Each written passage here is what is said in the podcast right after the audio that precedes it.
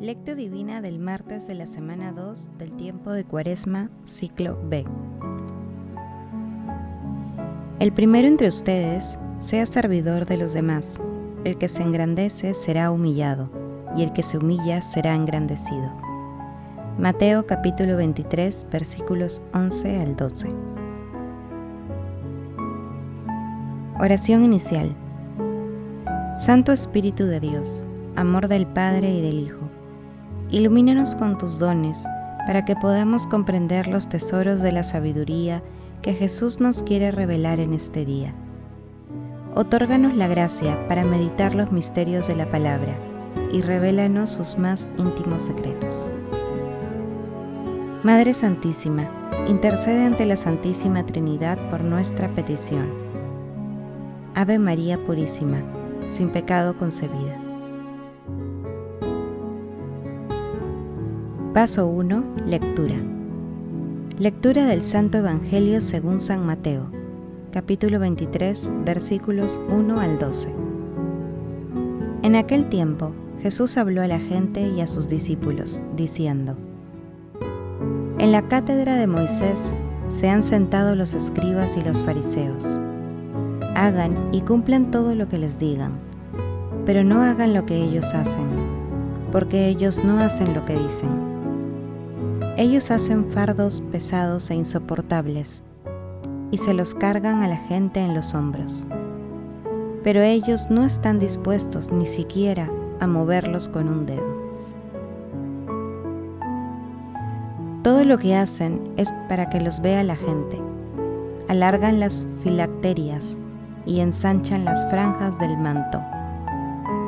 Les gustan los primeros puestos en los banquetes y los asientos de honor en las sinagogas, que les hagan reverencias por la calle y que la gente los llame maestros.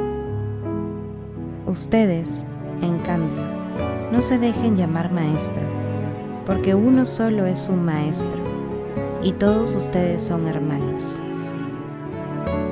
Y en la tierra a nadie llamen Padre, porque uno solo es el Padre de ustedes, el del cielo. No se dejen llamar consejeros, porque uno solo es un consejero, Cristo. El primero entre ustedes sea servidor de los demás. El que se engrandece será humillado, y el que se humilla será engrandecido. Palabra del Señor. Gloria a ti, Señor Jesús. El pasaje evangélico de hoy forma parte del texto denominado Invectiva contra los letrados y los fariseos, entre los versículos 1 y 36. Hoy meditaremos los versículos del 1 al 12. Las expresiones de Jesús advierten a los discípulos de todos los tiempos, ya que siempre estaremos expuestos a recaer en los pecados que aquí se condenan severamente la arbitrariedad de algunas imposiciones, la soberbia, la vanidad y ostentación en la observancia de la ley, la incapacidad para discernir lo importante de lo accidental y secundario, y fundamentalmente la falta de coherencia entre la doctrina y la vida. Jesús demuestra que el amor nace en la humildad del corazón tanto en su dimensión vertical, en la relación con Dios, como en la dimensión horizontal, en relación con el prójimo. Cuando esto no sucede, los preceptos cristianos abruman, asfixian y esclavizan. Sin humildad y espíritu de servicio, es imposible vivir la caridad. Sin humildad es imposible la santidad porque los instrumentos de Jesús siempre son los humildes.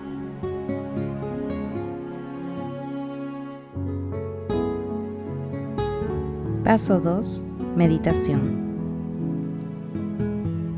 Queridos hermanos, ¿cuál es el mensaje que Jesús nos transmite el día de hoy a través de su palabra? El padre Javier Igea López Fando nos dice, la conversión que propone la cuaresma implica abandonar la vida de pecado. En tiempos del Señor, los pecados que Él denunciaba eran los de los escribas y fariseos. Pero esto hay que traducirlo a nuestros días. A la luz de este Evangelio, ¿cuáles serían los pecados contra los que hoy nos pondría en guardia Jesús?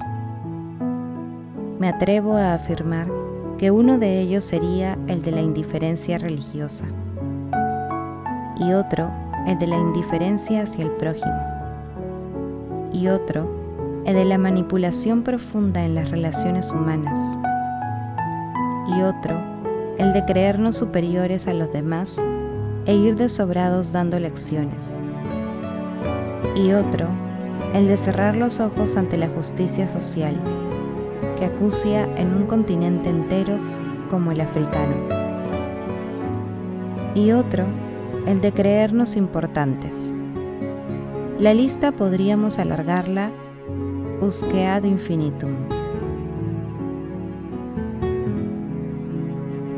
A quien es verdaderamente humilde, le molestan los halagos. Sabe que con ellos se le puede colar el demonio de la vanidad y este es un mentiroso muy sutil.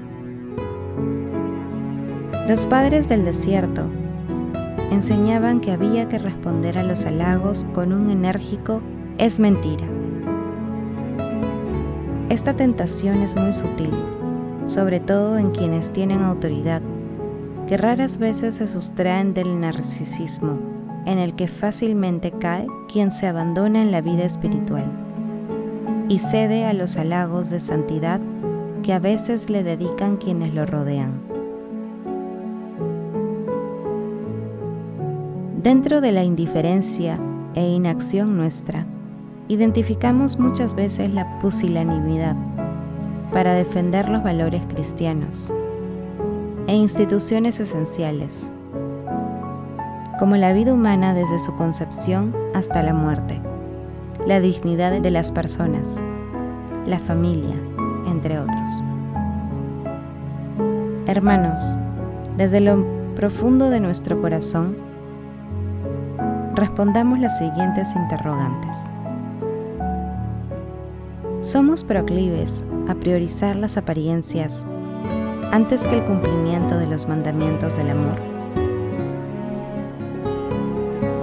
¿Buscamos los halagos humanos o las recompensas de Dios Padre que ve en lo escondido. Nos esforzamos y pedimos al cielo el fortalecimiento de la humanidad. Que las respuestas a estas preguntas nos ayuden a purificar nuestros corazones para ser verdaderos apóstoles de nuestro Señor Jesucristo. Jesús nos ama. Paso 3. Oración. Amado Jesús, límpiame.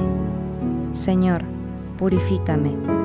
Perdóname. Sáname con tu amor compasivo y misericordioso. Y sana también las heridas que he causado con mi comportamiento equivocado en el corazón y la vida de las personas que tú mismo, en tu infinita bondad, pusiste a mi lado. Padre eterno, sánanos de toda soberbia y vanagloria, y vístenos de la humildad que nos permita ser discípulos de nuestro Señor Jesucristo. Amado Jesús, que nuestras obras siempre estén inspiradas en tu amor humilde y misericordioso, para que nunca busquemos los halagos humanos, y más bien siempre busquemos la rectitud del corazón. Espíritu Santo, Padre amoroso del pobre, envíanos tus santos dones y potencia nuestros talentos, para ser reflejo de la humildad y bondad de nuestro Señor Jesucristo. Amado Jesús, misericordioso Salvador, otorga tu perdón a las almas del purgatorio, especialmente a las que más necesitan de tu infinita misericordia, y permíteles contemplar tu rostro amoroso. Madre Santísima, Madre de Misericordia, intercede ante la Santísima Trinidad por nuestras peticiones. Amén.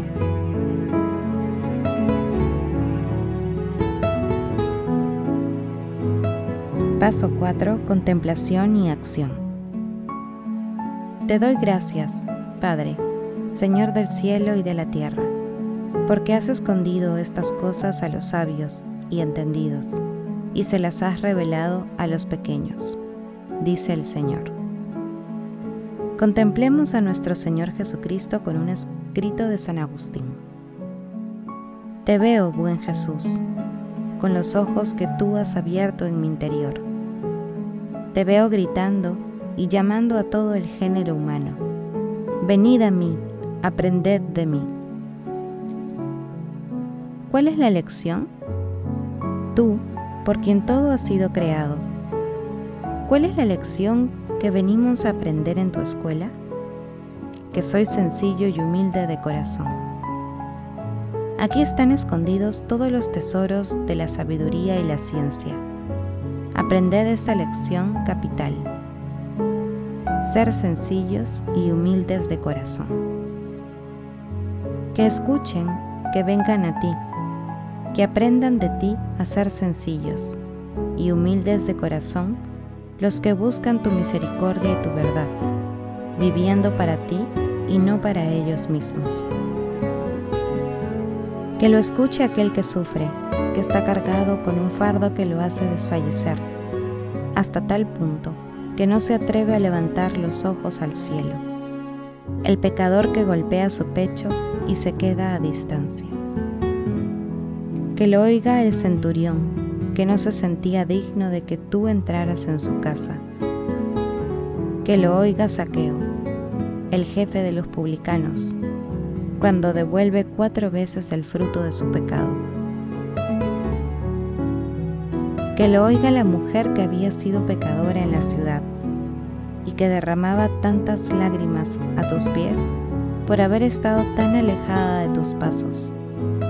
Que lo escuchen las mujeres de la vida y los publicanos, que en el reino de los cielos preceden a los escribas y fariseos que lo oigan los enfermos de toda clase, con quienes compartías la mesa y te acusaron de ello. Todos estos, cuando se vuelven hacia ti, se convierten fácilmente en gente sencilla y humilde ante ti, acercándose de su vida llena de pecado y de tu misericordia llena de perdón, porque donde abundó el pecado, sobreabundó la gracia. Redentor nuestro, admirados y animados por enseñanzas, deseamos hoy renovar el propósito de seguirte, defendiendo la vida humana, desde la concepción hasta la muerte, la familia, la dignidad de las personas más vulnerables e indefensas. Tengamos la osadía, hoy, de realizar obras de misericordia con humildad solo para la mayor gloria de Dios. Glorifiquemos a la Santísima Trinidad con nuestras vidas.